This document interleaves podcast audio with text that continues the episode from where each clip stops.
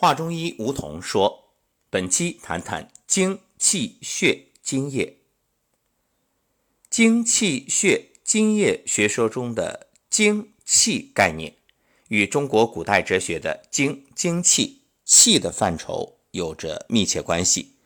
但哲学上的精精气气范畴啊，是标示世界本源的物质存在，是抽象的概念，而。”中医所讲的精气血津液学说中，这个精、精气和气的概念呢，则是医学科学中具体的物质概念。中医学属于自然哲学，是中国传统的自然科学。那么，在阐述生命健康和疾病时，很自然的会发生哲学与医学、抽象与具体的物质概念混成。在精气血津液学说中，精气血津液虽然是生命的基本物质，属于生命科学的具体物质概念，但是我们在理解它的内涵时，必须按照中国传统的有体有用、体用如一的思维来认识，将精气血津液理解为实体及其作用。功能属性的辩证统一，精气血津液是构成人体和维持人体生命活动的基本物质。精泛指体内一切有用的精微物质，气是人体内活力很强、运行不息、无形可见的极细微物质。那么关于气啊，这个很抽象。你看，我们常说精气神，对吧？什么是气？说不出来，讲不清道不明。其实你也可以把它理解为能量。那也有人认为它就是一种振频，就是振动的频率。当然也有解读认为就是现代医学所说的 ATP，也就是三磷酸腺苷。关于三磷酸腺苷啊，它是一种。高能磷酸化合物在细胞中能够与 ADP 相互转化，实现贮藏能量和释放能量，从而保证细胞各项生命活动的能量供应。它也是肌肉中储藏的一种能源物质，它可以在体育运动中加速体内能源物质的消耗，促进体内物质的分解与合成。使组织细胞得到比原有水平更多的营养补充，有机体获得更加旺盛的活动能力，从而使身体不断的发展完善。这就是体育锻炼可以促进身体健康发展的基本道理。而且，体育运动消耗体内的能源物质，那经过一段时间的休息之后，体内的能源物质可以恢复，甚至超过原有水平。这种变化称为超量恢复。出现超量恢复的程度和时间的早晚取决于运动量的大小，在一定范围内，运动量越大，体内能源物质消耗越多，超量恢复的幅度也越大，但所需的时间也更长。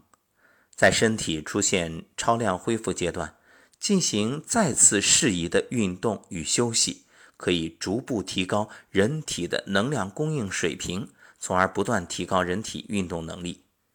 想想看，运动员怎么提高运动成绩的？不就是这样的不断刺激、强化，一点点的开发，以超量恢复的这种方式，促使机体提升体能、运动能力。现在很多人热衷于减肥，要想减肥啊，你得进行有氧运动，而不是无氧运动。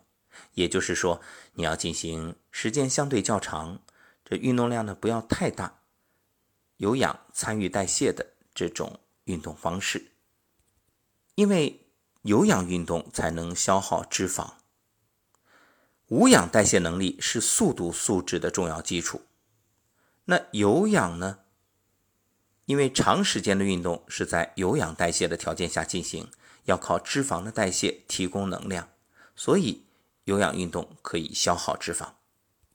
好，我们说回到气。作为人体内活力很强、运行不息、无形可见的极细微物质，它既是人体重要的组成部分，又是机体生命活动的动力。血呢，就是红色的液态物质；津液是体内正常水液的总称。所以，精、气、血、津液既是脏腑经络及组织器官生理活动的产物。又是脏腑经络及组织器官生理活动的物质基础。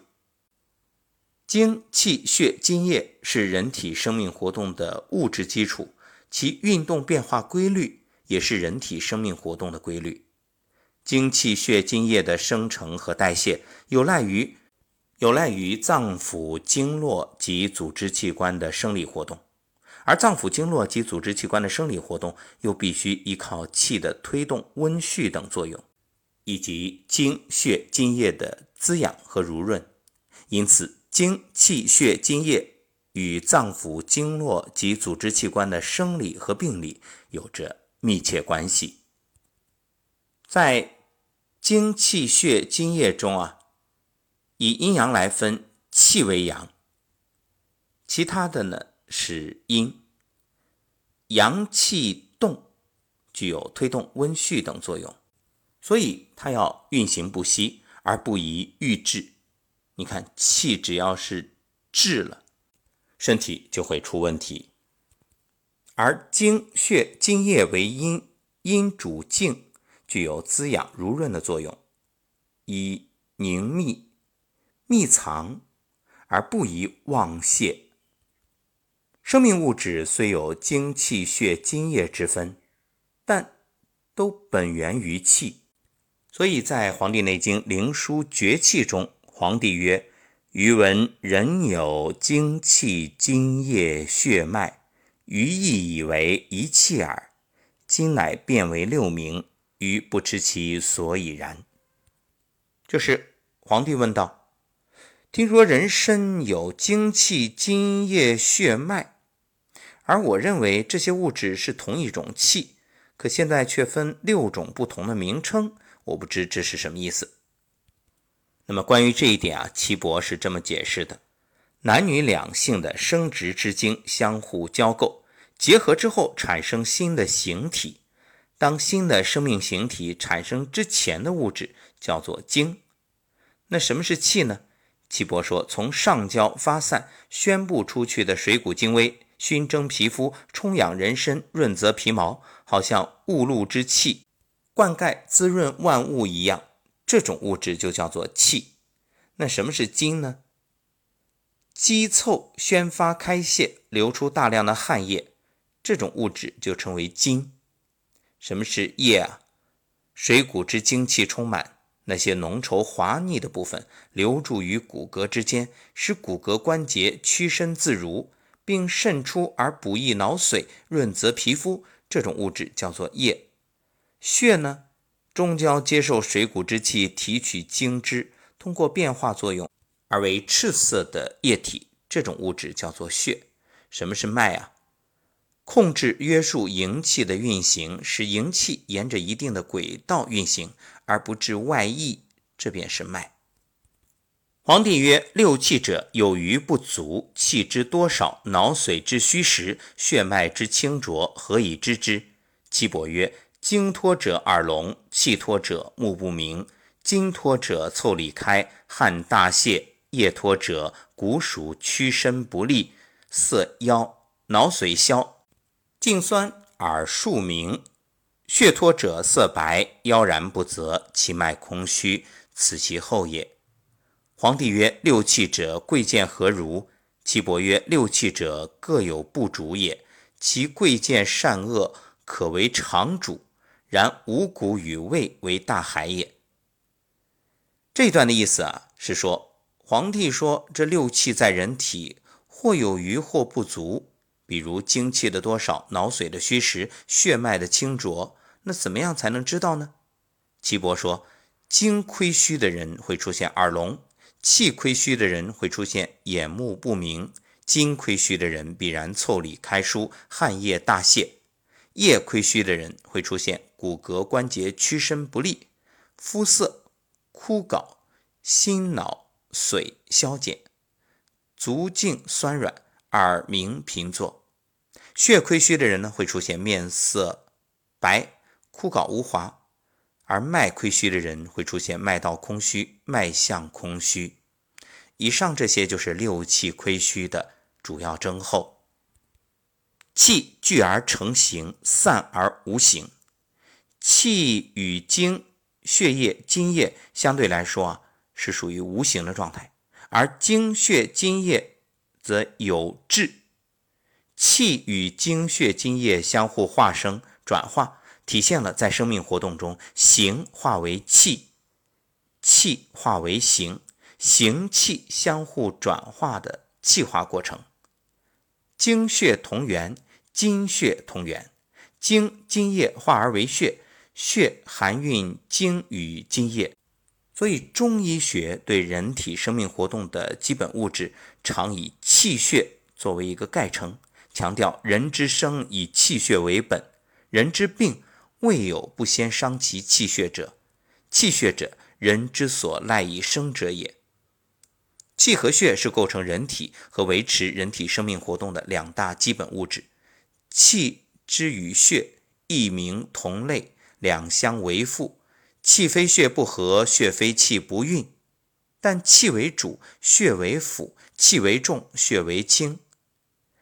正所谓气血俱要，而补气在补血之先；阴阳并虚，而养阳在滋阴之上。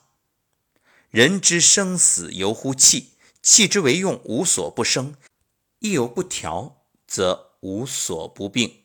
气有不调之处，即病本所在之地，故治病以气为首务。所谓行医不识气，治病何从惧？堪笑道中人，未到知阴处。这精气血津液学说以气血为要，而气血之中有以气为最。所以，为什么我们站桩可以养生？站桩的时候会出现种种的状况。打嗝啊，排气啊，放屁呀，甚至流眼泪啊，等等，诸如此类，都是在调你的气。那么本章呢是精气血津液的一个概述，从下期开始会详细的给大家分主题来一一论述，像经、气、血逐一说明。好，本期节目就到这里。接下来我们开始站桩喽。